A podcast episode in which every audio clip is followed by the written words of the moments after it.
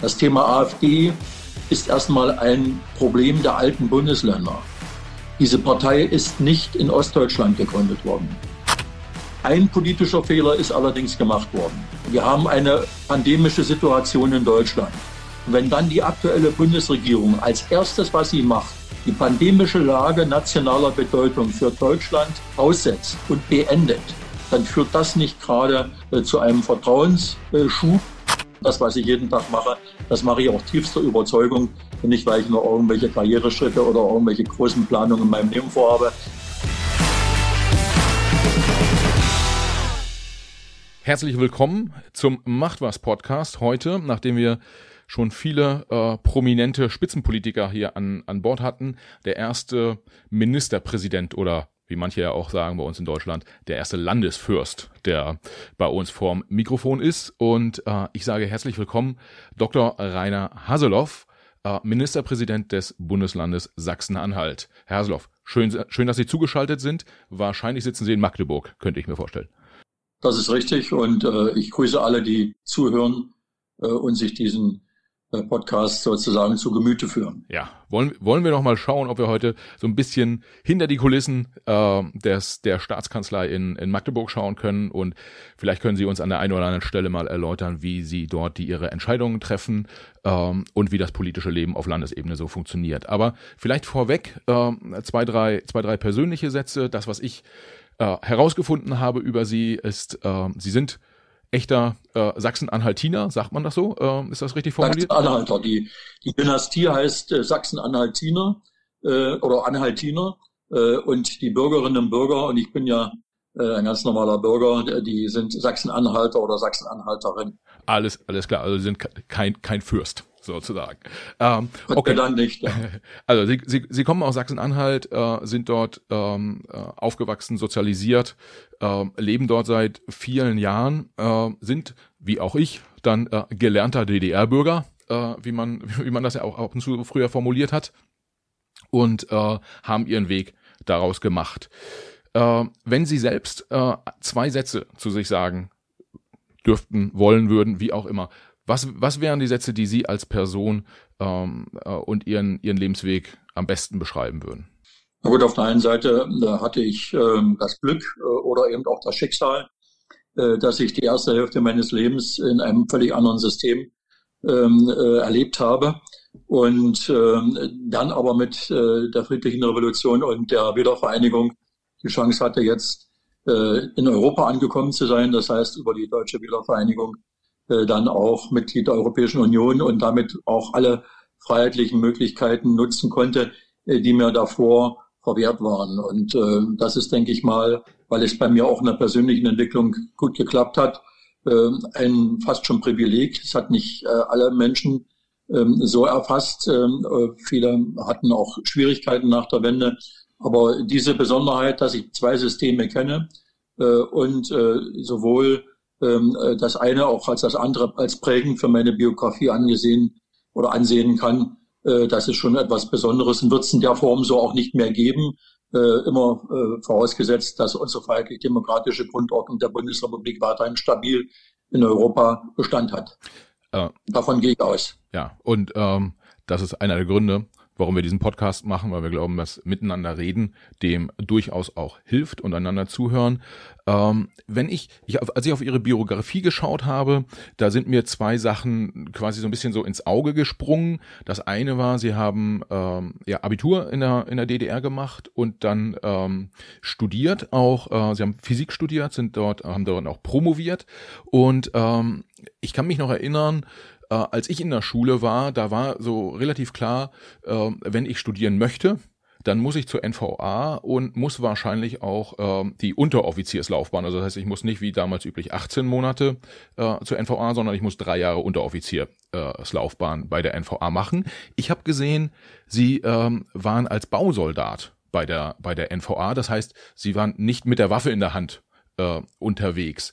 Das fand ich sehr, sehr, sehr, sehr spannend. Wie Sie, wie haben Sie das? Das vielleicht korrigieren. Äh, das ist eine besondere Spezifik in meiner Biografie, dass ich in Prora war. Da waren auch die Bausoldaten, das ist richtig. Äh, aber ähm, selbst nicht Bausoldat war, aber faktisch den gleichen Regularien untergeordnet war. Also es ist so, ich komme aus einer äh, christlichen, also katholischen Familie, äh, war nicht zur Jugendweihe und wäre normalerweise auch nicht zur Oberschule gekommen. Äh, wenn meine Mutter damals nicht äh, sehr hart äh, bis hin zum Kreisschulrat dort interveniert hätte, mit dem klaren Hinweis, der Junge hat doch alles Einsen. Ich habe also immer ein Zeugnis von 1,0 gehabt. Das war klar, dass andere, die das nicht hatten, sozusagen noch schwierige Einschneisen hatten. So, und ich habe dann ähm, äh, sozusagen dann, dann doch die Zulassung fürs, äh, fürs Abitur bekommen, also für die, für die erweiterte Oberschule, wie es so hieß, und konnte das Abitur machen. Es war aber klar, und so haben uns auch unser Pfarrer äh, mehr oder weniger getriggert, äh, dass für mich nicht jedes Studienfach in, in Frage kommt.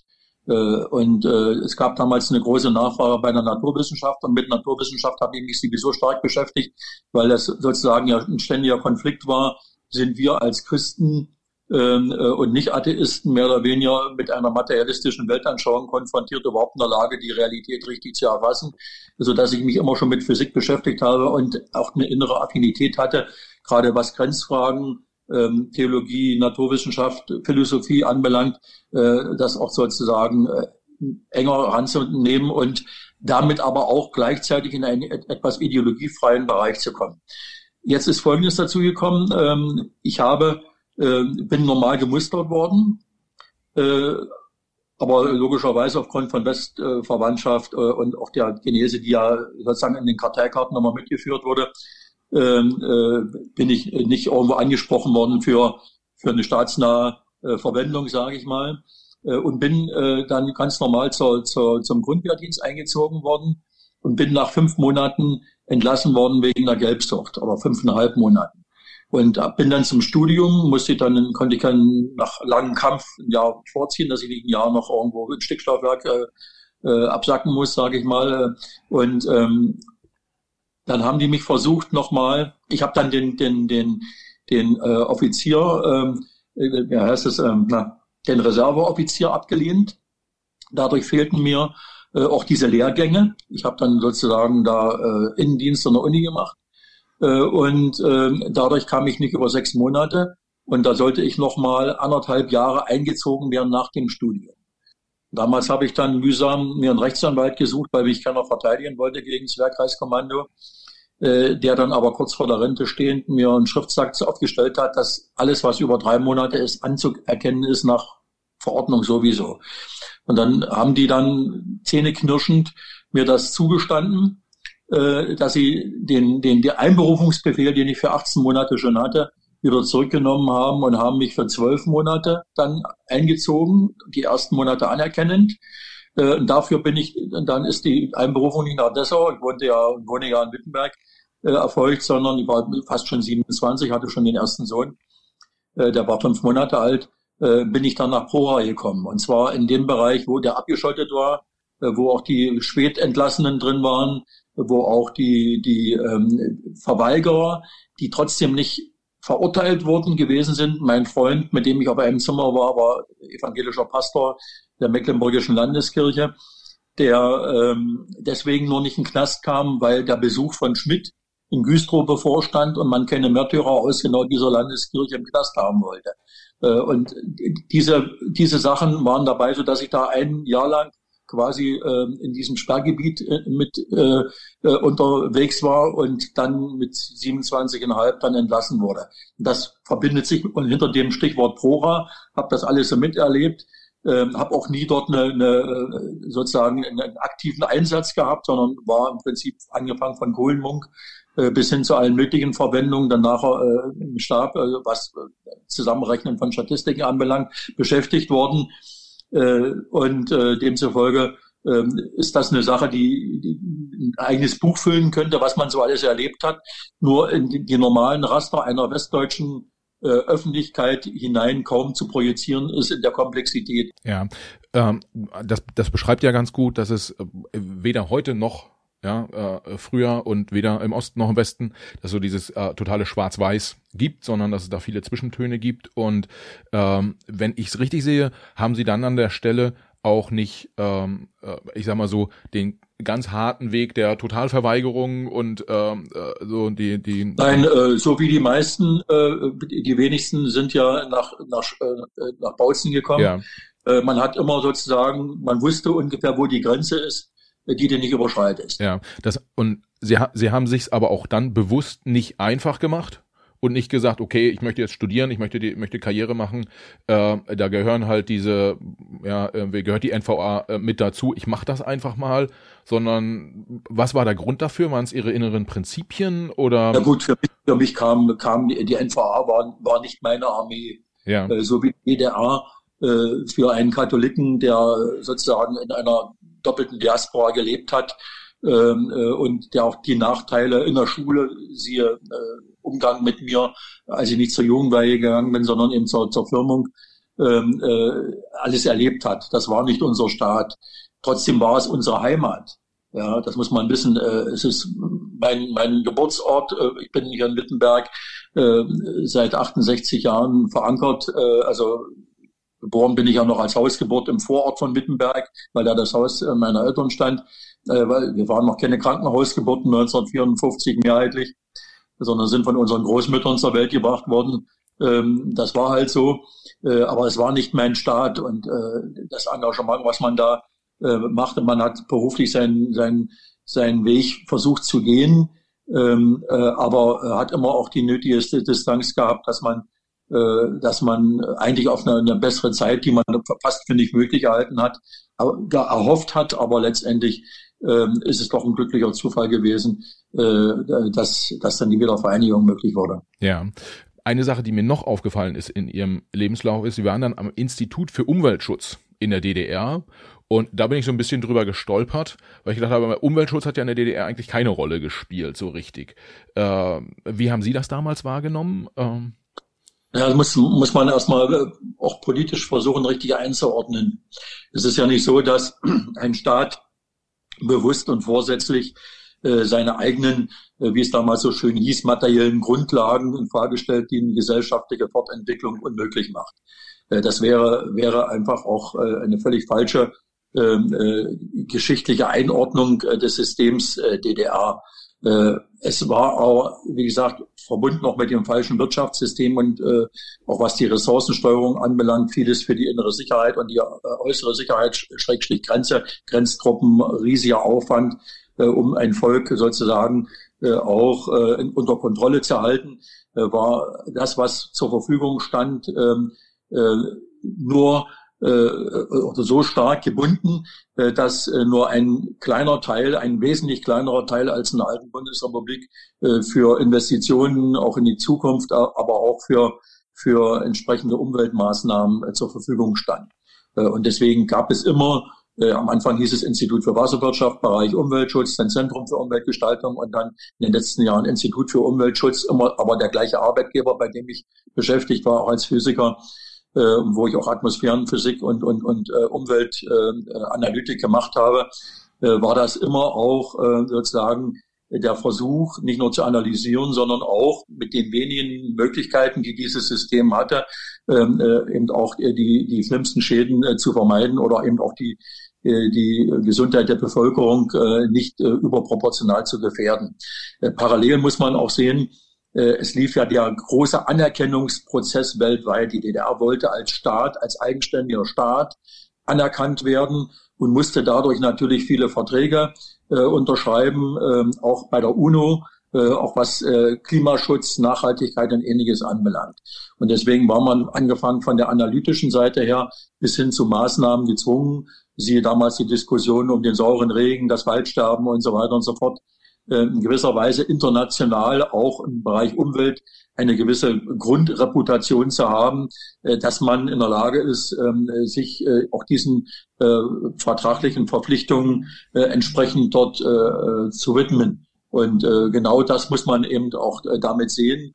Ähm, wir haben dort versucht hart zu arbeiten, aber die Möglichkeiten, was umzusetzen oder auch an Messtechnik zu kommen, vieles haben wir selber gebaut und selber entwickelt, waren sehr beschränkt und deswegen sah es ja letztendlich auch äh, so aus, ähm, wie es aussah, dass äh, ein wesentlicher Teil der Destabilisierung der alten DDR und des Beginns der friedlichen Revolution aus der Umweltbewegung und aus der Situation der Umweltlage in der DDR heraus entstanden ist. Ja. Und ähm, wenn wir ja, machen, machen wir, machen wir einen, einen kleinen Sprung. Ähm, sie ähm, haben dann, bevor Sie Ministerpräsident wurden, auch nochmal den einen oder anderen äh, Zwischenschritt eingelegt. Sie waren unter anderem ähm, Chef des Arbeitsamts in, äh, die Stadt ist mir jetzt äh, verloren, war, war, war na, Lutherstadt Wittenberg. In, in Wittenberg. Äh, sie äh, waren auch Minister in der äh, Regierung ihres ihres Vorgängers, ähm, waren äh, dort schon aktiv und sind dann irgendwann zum Ministerpräsidenten gewählt worden. Irgendwann ist auch nicht ganz konkret, weil irgendwie es war 2011. Äh, und seitdem sind sie ein sehr erfolgreicher Ministerpräsident. Also sie haben sehr erfolgreiche Wahlkämpfe äh, geführt, ähm, haben es geschafft, sich ja, irgendwie gerade auch mit der, ich sag mal, speziell ostdeutschen AfD Situation äh, erfolgreich auseinanderzusetzen, äh, sind jetzt ähm, da, ich würde sagen, einer der anerkanntesten äh, Ministerpräsidenten wahrscheinlich in, äh, in Deutschland. Äh, wenn Sie sich Ihr Land angucken, Sachsen-Anhalt, und da so aus äh, gesellschaftlich polit oder die gesellschaftlich politische Situ Situation einschätzen, äh, wie sehen Sie Ihr Land? Aktuell.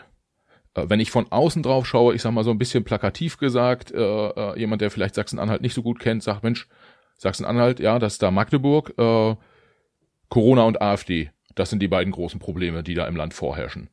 Gehen, gehen Sie da mit? Äh, nein, diese Themen spielen zwar eine Rolle, aber äh, das, was uns eigentlich charakterisiert, ist was völlig anderes. Vielleicht nochmal zu meiner Person.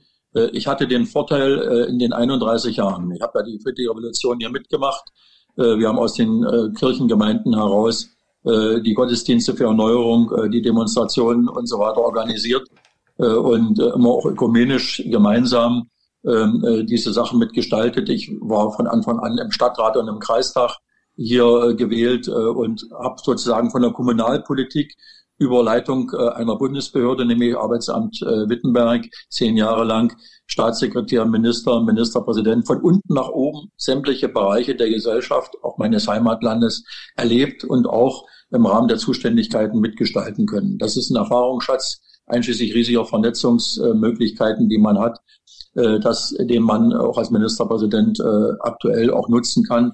Und die haben mir wirklicherweise auch das Vertrauen der Wählerinnen und Wähler äh, in dem Maße eingebracht hat, wie es die letzte Wahl ja gezeigt hat. Äh, das Land selber ist sozusagen ähm, deswegen äh, nicht so stark im Fokus der deutschen Wahrnehmung, weil es auch einen, einen Geschichtsverlust gibt, wo eigentlich unsere Nation herkommt und wo sie ihre Wurzeln hat. Denn wer sich ein bisschen mit Geschichte beschäftigt, weiß, dass Deutschland und zwar das heutige äh, Deutschland, nicht das des Karl des Großen, was ja bis zu den Pyrenäen ging und damit also das heutige Frankreich, Benelux-Länder, also praktisch ganz Mittel- und, und Teil, große Teile Westeuropas umfasste. Das heutige Deutschland äh, aus dem heutigen Lande Sachsen-Anhalt hervorgegangen ist. Der, der, erste deutsche König war Heinrich äh, der, der äh, erste, äh, der in Quedlinburg begraben ist, ähm, äh, unserem Weltkulturerbe äh, im Vorrats. Äh, Otto der Erste, sein Sohn, war der erste deutsche Kaiser, der liegt neben der Staatskanzlei im Magdeburger Dom begraben. Das waren die Ottonen, die, der, der Beginn sozusagen des, äh, der deutschen Nation, des später Heiligen äh, Römischen Reiches Deutscher Nation genannt, äh, Gebietes, äh, ist äh, das heutige Sachsen-Anhalt. Über die Zeit Martin Luther, Reformation, Aufklärung, Fürst Franz, alles mit UNESCO-Welterbestätten verbunden. Wir haben die höchste Dichte an Welterbestätten der Welt, äh, äh, bis hin äh, zwischendurch noch der Naumburger Dom, äh, der äh, sozusagen mit dem Naumburger Meister äh, in der Zeit äh, zwischen Otto und Luther sozusagen genau in der Mitte äh, dort eine Rolle gespielt hat, äh, bis hin zum Bauhaus der klassischen Moderne hier in Dessau äh, und äh, den äh, Luther-Gedenkstätten, die ja auch im Jahr 2022 durch die Übersetzung des Neuen Testaments eine, und damit der Schaffung der deutschen Sprache eine relevante Rolle gespielt hat. Äh, und äh, demzufolge äh, ist das sozusagen die Wiege der deutschen Nation. Das ist kaum noch jemandem bewusst, weil wir einen Abriss äh, des Geschichtsbewusstseins in Deutschland haben, auch durch die deutsche Spaltung, ähm, weil vieles dann auch in den Geschichtsbüchern, die heute noch dominierend sind, äh, aus westdeutscher Brille äh, sozusagen dort projiziert wird. Äh, und da haben wir einfach auch einen Nachholbedarf. Das ist aber auch eine Aufgabe für uns als Politiker.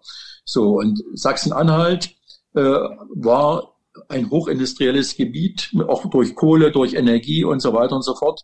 In dem Bereich äh, des heutigen Mitteldeutschlands, Süden Sachsen-Anhalt im Wesentlichen umfassend, ist bis 1945 mehr Bruttoinlandsprodukt erzeugt worden als im Ruhrgebiet. Das ist auch den wenigsten bewusst durch die Spaltung, äh, durch äh, den sowjetischen, äh, den ja, sowjetischen Sektor, später DDR und so weiter und so fort, haben sich auch die wirtschaftlichen Schwerpunkte, auch Bevölkerungsschwerpunkte völlig woanders hin verlegt. Der Osten hat damals vor 1961, vor dem Mauerbau, Millionen von Menschen verloren. Und auch nach der Wiedervereinigung sind ja viele auf der Suche nach Arbeit, auch wiederum auch Millionen äh, entsprechend weggegangen. Ähm, das hat natürlich ähm, auch unsere ostdeutschen Länder, aber auch Sachsen-Anhalt gezeichnet. Und deswegen ist die Hauptherausforderung eigentlich erstens mal die Stärken, die wir wieder aufbauen konnten, wie eine starke äh, Chemie, eine, eine starke, starken Maschinenbau wieder, sehr starke erneuerbare Energien. Äh, wir sind die Hälfte des Wasserstoffs, der in Deutschland erzeugt wird, wird in Sachsen-Anhalt erzeugt. Äh, auch den wenigsten bewusst. Wir sind eines der Länder, die schon den höchsten Versorg Selbstversorgungsgrad mit erneuerbaren Energien haben. Wer durchfährt, A14 oder A2, sieht, ähm, äh, wie viel Windparks wir schon haben, dass, bei, dass Herr Habeck nicht nach Magdeburg kommt, äh, um Appelle an uns zu richten, dass wir dort äh, zulegen sollten, hängt eben damit zusammen, dass sich alle Länder an uns eine Scheibe abschneiden können. Ähm, äh, und äh, Baden-Württemberg äh, zum Beispiel ähm, äh, längst nicht äh, so weit äh, ist in diesem Zusammenhang wie wir äh, und ähm, äh, auch der Süden generell in, in, in den alten Ländern. Und äh, unsere, unsere Herausforderung im Osten besteht darin, dass wir seit 1990 nur noch die Hälfte der Geburten haben, äh, wie das bis 1990 der Fall war. Ich will es mal, und das, das gilt für alle, von Mecklenburg-Vorpommern bis nach Sachsen, Thüringen, für Brandenburg, für alle Länder. Das heißt, wir haben in Sachsen-Anhalt, nur um die Zahlen zu bringen, bis 1990 32.000 Geburten gehabt und haben jetzt zwischen 16 und 17.000 und das schon das 31. Jahr hintereinander. Das heißt, wir sehen eine Halbierung ähm, der Geburten natürlich dann auch irgendwann am Arbeitsmarkt wieder und eine, das ist eine Herausforderung, wie wir sozusagen bestimmte Strukturen auch der Daseinsvorsorge, des, der, der medizinischen Versorgung, in Klammern Pflege, jetzt auch mit Corona verbunden, mittel- und langfristig sicherstellen.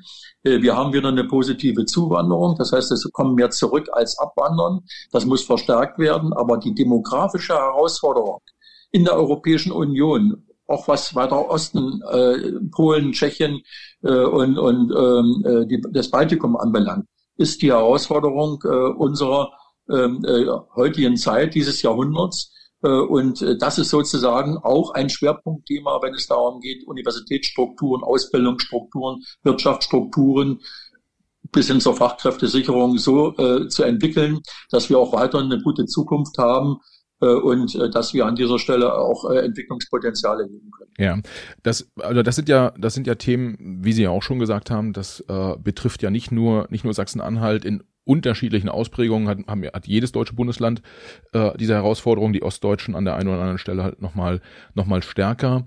Worauf ich jetzt äh, hinaus wo, äh, wollte, waren auch nochmal so die, die ganz speziellen äh, äh, Herausforderungen in Sachsen-Anhalt.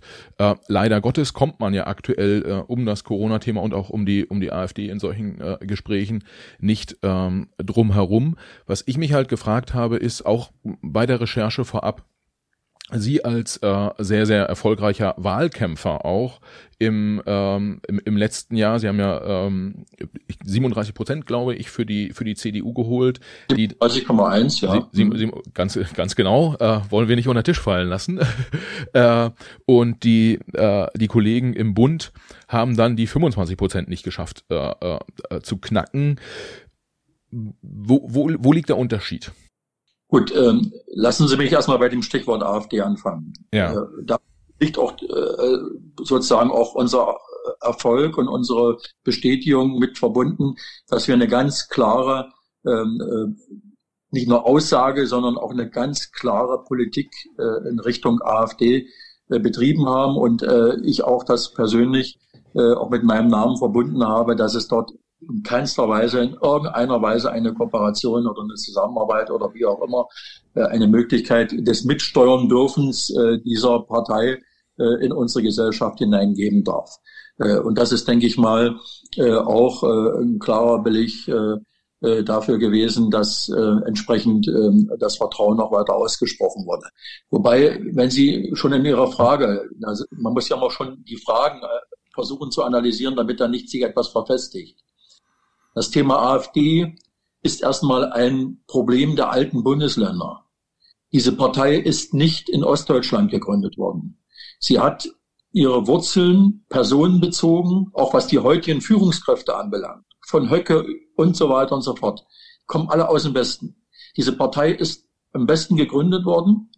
Und die Frage, die wir uns in Ostdeutschland stellen, ist, wie ist sowas nach 1945 überhaupt möglich gewesen, dass in einer Gesellschaft dort äh, eine Ideologie, eine Partei, wenn sie auch am Anfang über die Europakritik und die, die Europolitik sozusagen ähm, in das politische Geschäft reingekommen ist, aber sich so äh, entwickelt hat, dass sie einen Nährboden fand, sowohl von Gründern als auch von Wählerinnen und Wählern, dass sie im Westen erstmal eine Partei war, die am Anfang im Osten überhaupt keine Rolle gespielt hat weil die Euro-Problematik und all diese Dinge aber auch später äh, sozusagen hier äh, gar nicht so äh, thematisiert waren.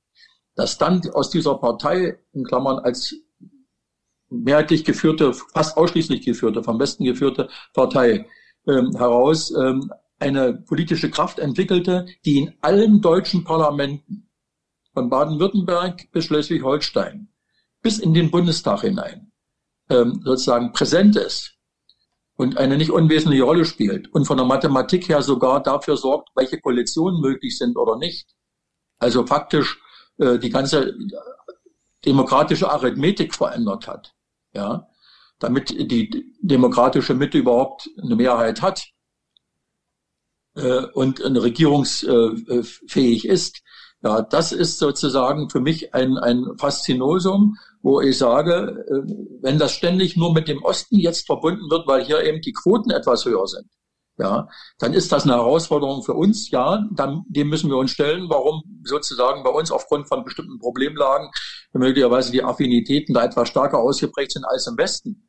Aber sie haben, ist ein, ist ein gesamtdeutsches Problem und wer das nicht im Westen ernst nimmt, dass das dort gewachsen ist, der wird äh, sozusagen ähm, an der eigentlichen Lösung, wie wir damit auch langfristig umgehen, äh, nicht sozusagen zielführend tätig sein können.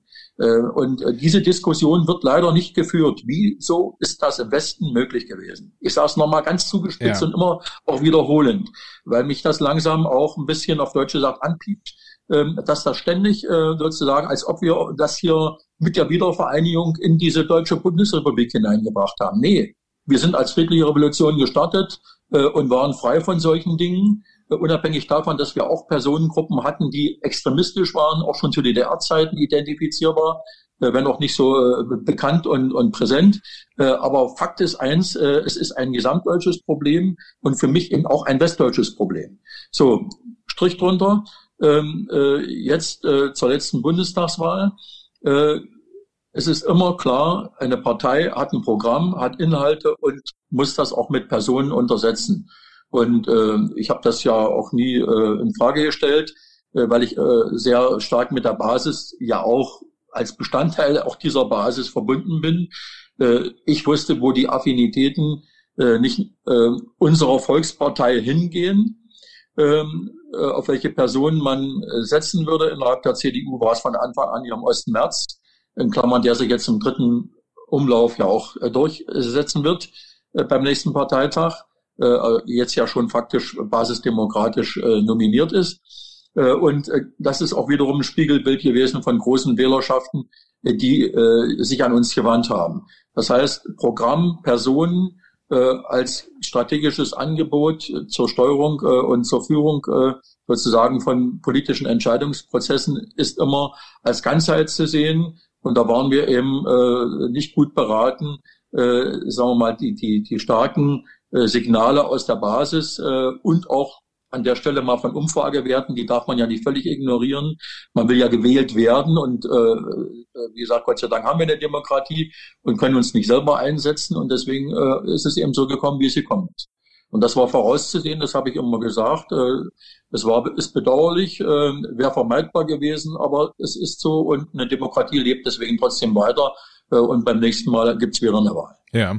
Ähm das heißt, äh, auf der einen Seite, wenn ich das zusammenfasse, sagen Sie, man, man muss halt schon auch schauen, dass man die richtigen Personen äh, auswählt, die, die die Leute letztendlich auch haben wollen, äh, in Anführungsstrichen. Und man muss dann auch seinen ähm, Inhalten sozusagen treu bleiben und zu den Punkten stehen. Also sprich, in Sachsen-Anhalt, die Leute wollten sie und sie haben klar gesagt, mit der AfD gibt's mal keine Zusammenarbeit. Also personenstark, und äh, ähm, sozusagen Inhalte auch stark. Das ist die Kombination, die zum Wahlerfolg führt. Richtig. Ja. Äh, und äh, wie gesagt, auf der Bundesebene ist es eben so, dass unabhängig davon, äh, Armin Laschet als unser Spitzenkandidat, äh, ich habe ein sehr, sehr positives Verhältnis zu ihm. Äh, es ist aber klar, ähm, das reicht nicht, dass ich ihn äh, gut finde und nett finde äh, und dass er ein guter Kollege war, äh, sondern äh, man muss immer sehen, äh, dass äh, eine Gesellschaft wesentlich komplexer ist. Und eine Volkspartei, wenn sie gewinnen will, äh, muss eben auch erspüren, ähm, äh, auf wen man sozusagen als äh, sehr differenziertes Volk mehrheitlich setzt und welche Konstellationen dann möglich sind. Und jetzt haben wir eine Ampelkoalition und dann werden wir sehen, was sie sozusagen jetzt zutage fördern wird. Ja, was ein ähm ich, ich zitiere mal frei, ja, also nicht, nicht, nicht wörtlich, ähm, im äh, letzten ja, Spät, Spätfrühling, Frühsommer, ähm, waren sie im Prinzip ja einer der ersten, die sich auch dann auf Markus Söder äh, äh, fokussiert haben als äh, äh, Spitzenkandidaten. Und da gibt's so eine, so eine Aussage, wie, also es sind nicht so die Inhalte wichtig, sondern die Person ist jetzt wichtig oder wer auch gewinnen kann, ist wichtig. Das hat sich, wenn ich das im Nachgang anschaue, passt das halt gar nicht zu dem, wie sie selbst ja eigentlich arbeiten. Also äh, Inhalte sind ihnen doch eigentlich schon auch wichtig und nicht nur die Person, die letztendlich den Wahlkampf äh, führt. Sind sie da missinterpretiert worden oder? Ja, auf jeden Fall. Ich meine, man kann sowas ja nicht in, in einem Satz, äh, der dann irgendwo raus äh, geblasen wird, äh, aus einem größeren äh, dargestellten Zusammenhang äh, sozusagen alleine stehen lassen. Ähm, es ist da klar, die, die CDU oder die Union insgesamt hat mehrheitlich die Kanzlerin oder den Kanzler gestellt. Jedem ist bewusst, was sozusagen inhaltlich, ähm, wertemäßig, ähm, methodisch äh, mit der Union, dem Grundsatzprogramm und auch den politischen Ansätzen verbunden ist. So und äh, wenn man sich die Umfragewerte über viele Zeiten auch anguckt äh, und auch das, was CDU mit Angela Merkel hinbekommen hat, dann war doch klar, dass mit einem, mit einem Nachfolger von Merkel nicht plötzlich eine neue, äh, eine völlig neue Bundesrepublik gestaltet werden soll, sondern dass wir, in Klammern auch als sogenannte konservative Partei, auch in gewisser Weise an vielen Stellen auf Kontinuität setzen, weil die Leute einfach gemerkt haben, das ist das beste Modell, äh, soziale Marktwirtschaft, ausgewogen, das sowohl als auch, Zusammenhalt, Union äh, und so weiter und so fort, was sich auch schon im Namen widerspiegelt. So, und, trotzdem wird ja letztendlich an einer Führungsperson auch festgemacht, ob man der Person zutraut, das auch durchzusetzen, auch die Flügel ähm, zusammenzuhalten und darüber hinaus auch anschlussfähig zu sein für Koalitionspartner, die man braucht, damit man dort einen Koalitionsvertrag, eine gemeinsame Regierung hinkriegt. Ja. So, und da ist schlicht und einfach die Abfrage ins Volk hinein ähm, für Markus Söder, der ja auch klassischer Unionspolitiker ist, der macht ja keine äh, keine äh, ausschließlich grüne Politik. Ja, Grün auch mit, äh, machen wir alle. Wir haben alle ökologische äh, Aspekte äh, in unseren Programmatiken drin. Ähm, äh, es ist nicht nur Sicherheitspolitik, sondern es ist auch Sozialpolitik, gerade auch aus der bayerischen CSU. Das heißt, man hat man hat es an den Umfragen ja gesehen, wobei man nicht umfragegläubig bis zum letzten sein darf, aber bei, äh, sagen wir mal, großen Spreizungen muss man schon überlegen, ob man selber sein Selbstbild zur, zur eigenen äh, zum eigenen Angebot äh, richtig justiert sieht äh, oder ob man äh, entsprechend ähm, äh, durchaus mal zur Kenntnis nehmen sollte, was, äh, sagen wir mal, repräsentative demoskopische Erfassungen zutage fördern. Und da muss man sagen, es es gibt Personen, denen traut man das zu, auch aufgrund der Distanz, die ja der Normalbürger, der Normalwähler und Wählerin äh, zu einer Person hat. Nicht jeder kennt jeden persönlich so intensiv, wie ich sie alle kenne. Äh, und deswegen muss man da ganz pragmatisch sehen, wenn wir Unionspolitik klammern auch in Kontinuität in Teilen zu Angela Merkel weiter fortgesetzt sehen will, muss man auch die Personen bringen, der man zutraut, dass sie es macht. Und möglicherweise äh, ist es ja so, äh, dass der, der Olaf Scholz, den ich ja auch lange kenne, durchaus genau auch diese, diese Aspekte mitbringt, äh, die man gegebenenfalls auch von einem Unionspolitiker erwartet hat, äh, aber eben nicht ausreichend äh, transparent gemacht bekam. Ja, also es gibt ja Leute, die sagen, äh, da sind zwei Spitzenkandidaten angetreten, äh, die beide irgendwie nicht großartig was verändern wollten im Land, sondern wo es einfach so weitergehen sollte. Und ähm, der, der Herr Scholz hat gewonnen, weil der Herr Laschet an der einen oder anderen Stelle zu viel gelacht hat. Ja, das sind, es sind Fehler gemacht worden im Wahlkampf, klar. Die sind, äh, die sind irreversibel äh, und äh, entscheidend. Ja, es ist Sachen, ich würde ich würd jetzt gar nicht dieses, dieses Lachen von Laschet ist jetzt nur so ein, nur so ein Beispiel, ein bisschen ein flapsiges. Das war so mit dem, mit dem das war ein ganz wesentlicher, wesentlicher Punkt, wo emotional äh, die Distanz, äh, und man hat es ja dann auch an den, an den Umfragewerten bei uns gesehen, äh, nach unten ging. Das muss man auch ehrlich sagen. Es ist so, es ist tragisch, weil ah, den Armin, Armin kann ich gut leiden und das ist ein guter Mann. Äh, Wäre auch kein schlechter Kanzler geworden. Das Problem ist nur, äh, nicht jeder kennt ihn so wie ich. Ja. ja. Ähm, Ab wann war Ihnen klar, dass es nicht klappt? Ähm, sehr, sehr frühzeitig. Ja. Sehr, sehr frühzeitig. Also äh, das hing ja schon damit zusammen, äh, dass wir ja auch mit, auch aus unserem Landesverband heraus äh, mit großer Mehrheit von Anfang an bei äh, den bisherigen drei ähm, äh, Wahlkämpfen innerhalb äh, um den, äh, der Partei, um den Parteivorsitz immer schon ähm, auf einen anderen gesetzt hatten. Ja, ja. ja. Ähm, Herr Haseloff, ja, ihr, ihr äh, Pressesprecher der Schuppe sitzt uns ein bisschen im Nacken. Äh, deshalb müssen wir ein bisschen äh, uns uns beeilen sozusagen, weil ich habe noch so zwei, drei, vier Themen, die ich gerne mit Ihnen ab, ähm, äh, abdiskutieren wollen würde, die ich für für sehr sehr wichtig halte. Äh, vielleicht können wir äh, da knacke ich die mal, die mal durchgehen. Ein Thema ist, äh, jetzt vor Weihnachten hat Olaf Scholz ja geäußert, ähm, er sieht aktuell in Deutschland keine gespaltene äh, gespaltene Gesellschaft. Äh, es gibt einen großen Zusammenhalt ähm, äh, generell und wenn ich es richtig verstanden habe, haben sie sich quasi dieser Meinung angeschlossen, äh, haben aber gesagt, Mensch, äh, äh, Finger, Finger hoch, man muss schon irgendwie ein Stück weit drauf achten, weil die Leute, die da auf der Straße gerade demonstrieren, unter anderem ja sehr stark gegen die, die Corona-Maßnahmen, so ganz außer Acht lassen darf man die nicht. Meine Frage wäre an der Stelle, woran können Sie es festmachen, ob die Spaltung in unserer Gesellschaft, ob sie jetzt da ist und wenn ja, wie tief sie geht? Äh, wie schauen Sie da drauf? Na gut, ich meine, wir sind in einer sehr, sehr schwierigen Phase und Zeit und ähm, vieles ist auch in Bewegung, auch an Erkenntnisprozessen. Man merkt es ja auch zu bestimmten Themen, Impfpflicht, ja, nein, äh, an welcher Stelle, mit welchen medizinischen Erkenntnissen und Erfahrungen man welche Aussage gemacht hat und dass äh, wir insgesamt als Gesellschaft in pandemischen Lagen ähm, äh, in ein, als Lernsystem unterwegs sind. Äh, das muss man auch sehen. Keiner hat den Stein der Weisen und kann in eine Glaskugel gucken, wie sich sowohl pandemisch die Situation weiterentwickelt, wie die Menschen noch mitmachen und wie sich es auch politisch auswirkt. Äh, ich sehe es auch so, dass es noch keine irreversible Spaltung gibt. Äh, wir müssen aber aufpassen, dass es nicht so werden könnte.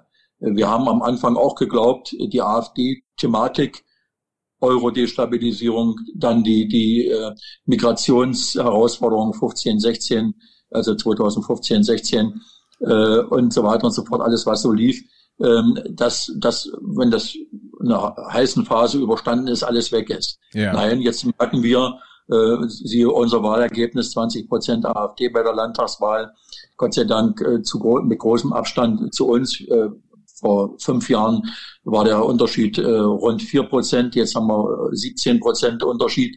Äh, das ist zumindest erstmal schon ein Erfolg. Aber sie sind da. Sie sind in allen deutschen Parlamenten. Und plötzlich haben wir dort eine politische Kraft, die möglicherweise über viele, viele Jahre noch irreversibel da ist und damit also äh, sozusagen im politischen Spektrum eine Gruppe formiert und auch äh, sich weiterentwickeln lässt, die, die wir eigentlich nicht haben wollen.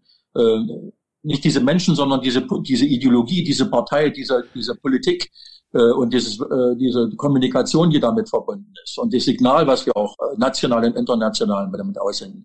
So, und damit ist klar, wir müssen das ernst nehmen, weil 20 bis 30 Prozent einer Bevölkerung äh, sozusagen in eine Situation zu manövrieren oder sich manövrieren zu lassen, ähm, dass sie nicht mehr kooperationsbereit sind mit einer immer noch Mehrheitsgesellschaft, äh, aber von, von, von, von mir 70, 80 Prozent.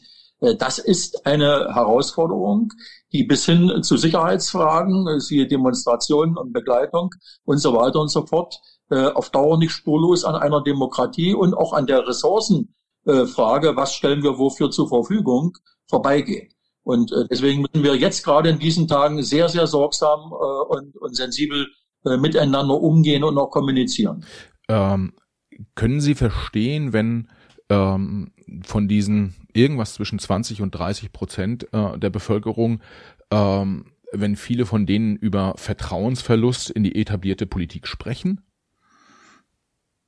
äh, als, ich sag mal, Insider, der diese Prozesse ja alle auch nicht nur erlebt hat, sondern in Teilen ja auch mitgestaltet hat, äh, kann ich es nicht verstehen, weil wir immer nach an dem Tag, wo wir entschieden haben, gehandelt haben, fortgeschrieben haben oder korrigiert haben, immer nach bestem Wissen und Gewissen versucht haben, äh, neben der medizinischen, pandemischen Seite eben auch die gesamtgesellschaftlichen Auswirkungen mit zu bedenken.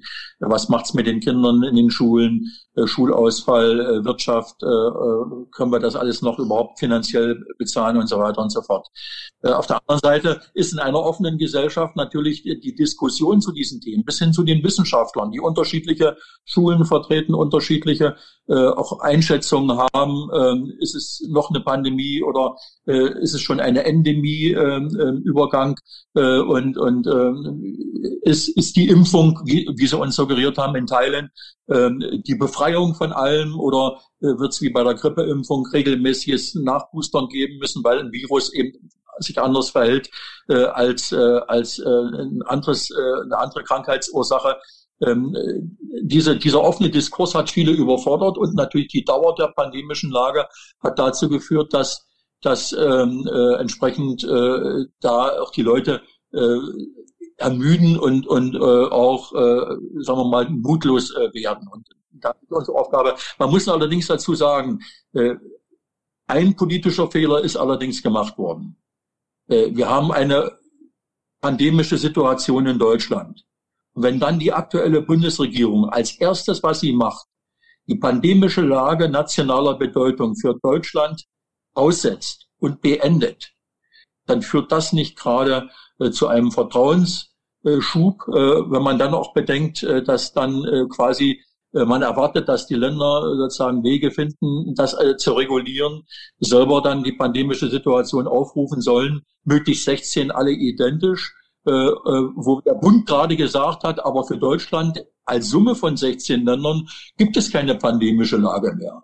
Ja, das, das ist eine Sache, die ich immer wieder um die Ohren gehauen bekomme, äh, wo ich aber sage, das ist äh, jetzt eine Sache, wo die jetzige Ampel in der Verantwortung steht, äh, was dieses falsche Signal, was ausgesandt wird, entgegen auch der Beschlusslage der Gesundheitsministerkonferenz 16.0 äh, dort getroffen hat. Lassen Sie mich da kurz drauf gucken, weil äh, die Ampel da mit Sicherheit, äh, ich sag mal, so ein bisschen wackelig gerade unterwegs ist, aber ähm, ich habe so, wenn es um das Vertrauen oder Thema Vertrauen geht, habe ich so ein paar Beispiele im Kopf, wo ich so denke, Mensch, letztes Jahr im Sommer hat die STIKO empfohlen äh, oder hat sich lange schwer getan damit, äh, Impfungen für Kinder zu empfehlen, äh, bis dann Jens Spahn als Gesundheitsminister auch öffentlich sehr viel Druck gemacht hat. Dann kam irgendwie, glaube ich, eine Woche später die Empfehlung.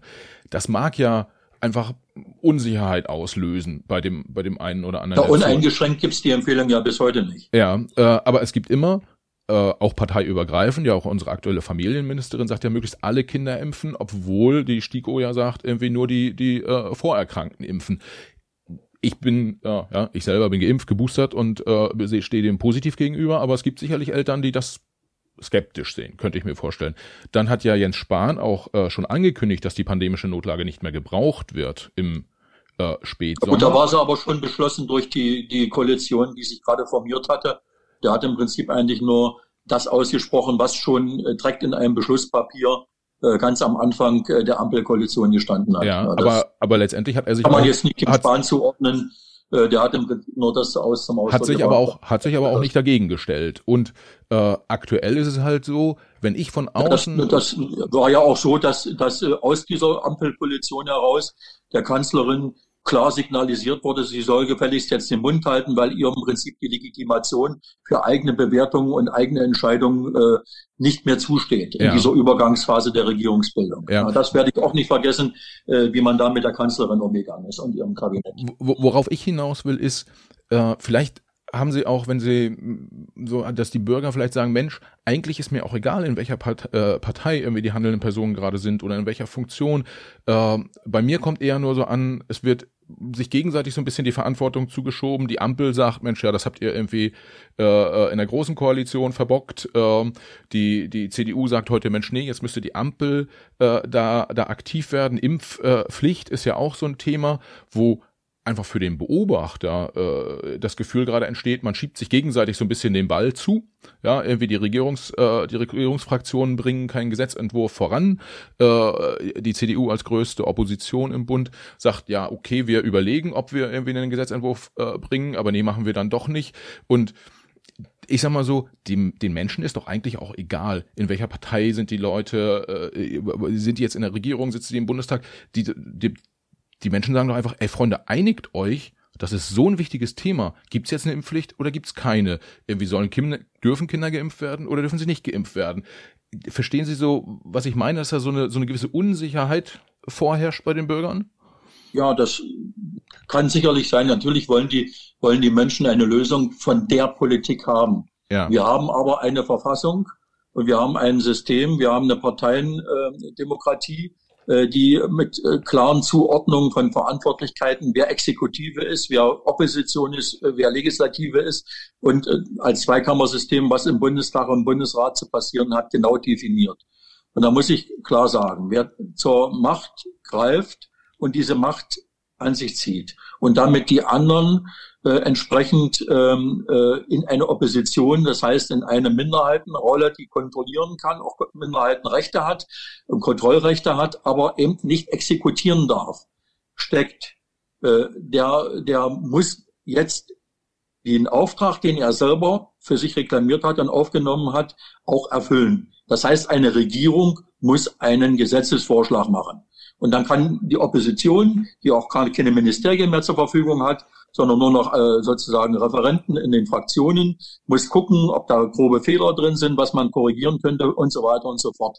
Äh, es sei denn, wir, wir bauen wie in der Schweiz äh, oder wie im Irak äh, äh, eine Allparteienregierung. Dann ja. beteiligen wir alle dran und dann werden wir gucken, wie wir es hinkriegen. Das ist aber das System Bundesrepublik Deutschland nicht sondern wir haben eine klare Zuständigkeit. Und diese Bundesregierung muss jetzt etwas auf den Tisch legen, damit wir im Bundestag eine Abstimmung haben und dann im Bundesrat auch einen Gesetzesentwurf bekommen. Äh, und dann werden wir uns dazu verhalten. Äh, und äh, dann werden wir auf jeden Fall so schnell wie möglich, notfalls mit Sondersitzungen und Nachtsitzungen und alles, was notwendig ist, schnell Lösungen herbeiführen. Aber der, der die Verantwortung für sich reklamiert und den anderen sagt, und du bist jetzt Opposition, und ich wiederhole nochmal, und du Kanzlerin auch in, der Übergangsphase, du hältst dich jetzt mal zurück, du hast überhaupt nichts mehr zu sagen, ähm, sondern nur noch dafür zu sorgen, dass jeden Tag der Strom eingestellt ist. Ähm, äh, das ist, äh, sage ich mal, nicht, nicht unsere Philosophie. Äh, es sei denn, die Regierung tritt zurück und sagt, wir kriegen das nur ähm, sozusagen über eine große Koalition wieder hin oder was weiß ich, damit wir das, aber ich glaube, die haben eine eigene Mehrheit, scheinbar zu diesem Thema aber nicht. Und das ist natürlich, die Pandemie ist ein existenzielles Thema für unsere Gesellschaft, für Europa auch und auch für die nächsten vielen, vielen Jahre, die wir möglicherweise in einzelnen Schüben immer wieder mit, äh, mit Mutanten auch konfrontiert werden. Ja. Ähm, und äh, demzufolge muss sie jetzt eine Mehrheit auch zu diesem existenziellen Thema hinkriegen. Wenn sie dieses existenzielle Thema nicht hinkriegt, dann stellt sie sich selber zur Disposition. Ja, okay. ich, ich fasse zusammen. Olaf Scholz und Karl Lauterbach äh, so bei die beiden, ja, als Gesundheitsminister und Bundeskanzler, die beiden müssen jetzt äh, in, in erster Linie liefern und den Rest der Regierung mit an Bord holen. Vielleicht da, äh, wir, wir müssen leider Gottes schon Schluss machen, aber äh, ich hätte ja noch so viele Fragen. L letzte Frage, wenn so ein Thema ist, ich sehe ja, wir sind da ja auch äh, persönlich sehr engagiert und, und auch emotional dabei, juckt es sie da manchmal in den Fingern, äh, den, den Olaf Scholz mal anzurufen und zu sagen, Junge, jetzt lass mal irgendwie auf dem Thema Gas geben?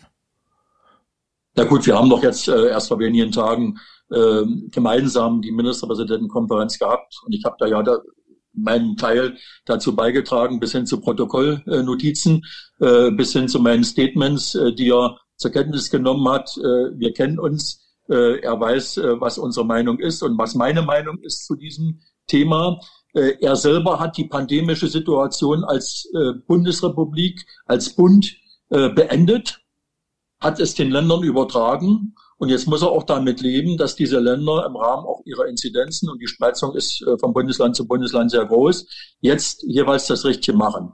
Und da kann er sich auch vertrauensvoll äh, in gewisser Weise auf uns verlassen, äh, dass wir das gut hinbekommen. Denn das haben wir bisher auch gezeigt. Gerade der Föderalismus und auch in gewisser Weise auf der Basis eines gemeinsamen 90-prozentigen Sockels, den wir alle zur gleichen Zeit sicherstellen, sind die 10 Prozent Variationsbreite, die wir uns in Anspruch nehmen, immer auf die jeweilige Situation entsprechend ausgerichtet. Äh, und ähm, das ist genau das Erfolgsrezept, was Deutschland eben besser hat durchkommen lassen als so manches andere Land auf dieser Welt.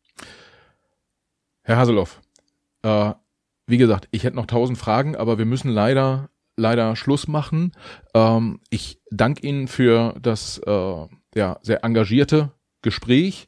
Ähm, hat, äh, hat, hat, hat Spaß gemacht und hat hoffentlich unseren Hörern auch an einer einen oder anderen Stelle einen gewissen Erkenntnisgewinn äh, gebracht.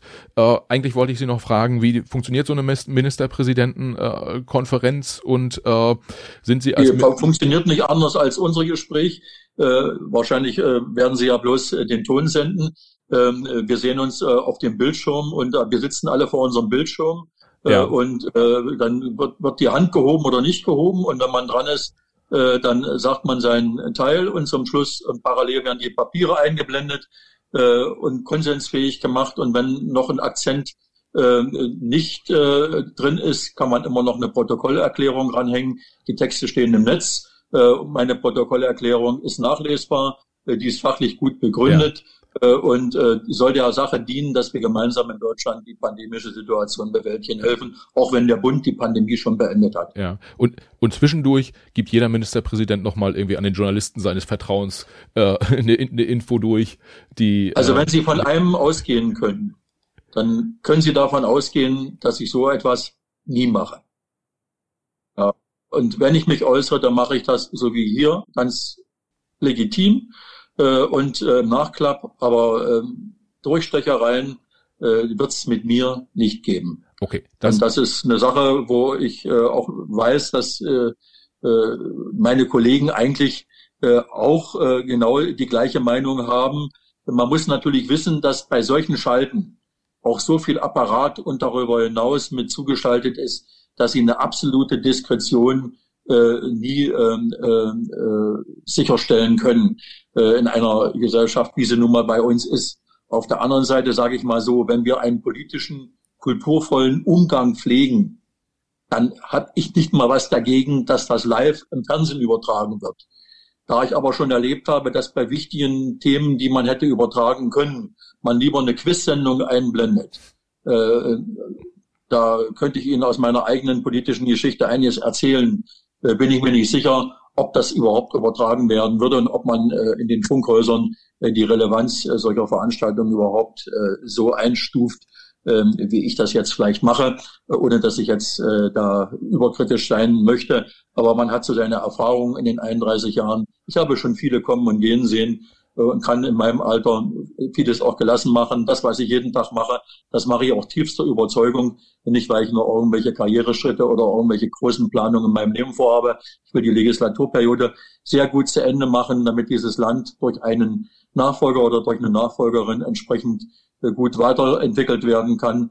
Das bin ich meiner Heimat schuldig, in der ich gerne lebe und in die ich alle Zuhörerinnen und Zuhörer äh, ganz herzlich einlade. Hier ist die Wiege der deutschen Nation. Von hier aus kann man deutsche Geschichte und europäische Geschichte und auch in Teilen Weltgeschichte, wenn ich an Martin Luther denke, äh, sehr gut nachvollziehen. Kommt an die authentischen Orte äh, und dann werdet ihr auch staunen, was Sachsen-Anhalt alles mit sich bringt. Herr Haseloff, das ist doch ein super Schlusswort. Über, über Themen wie Rundfunkgebühren und so reden wir dann einfach, wenn wir nochmal wieder einen Podcast aufnehmen. Das ist richtig. Da brauchen wir eine Stunde extra. genau. Ich habe mich sehr gefreut, dass es geklappt hat, auch wenn es ein bisschen kurz war und äh, noch viele Fragen offen sind. Ich nehme das einfach mal zum Anlass, äh, die E-Mail-Adresse von Ihrem äh, Matthias Schuppe zu äh, nochmal zu notieren und ihm dann später nochmal wieder eine neue Anfrage zu schicken, äh, dass wir dann vielleicht nochmal eine zweite Runde einläuten können. Äh, okay. Ja, herzlichen Dank. Ich danke auch und bis bald mal wieder.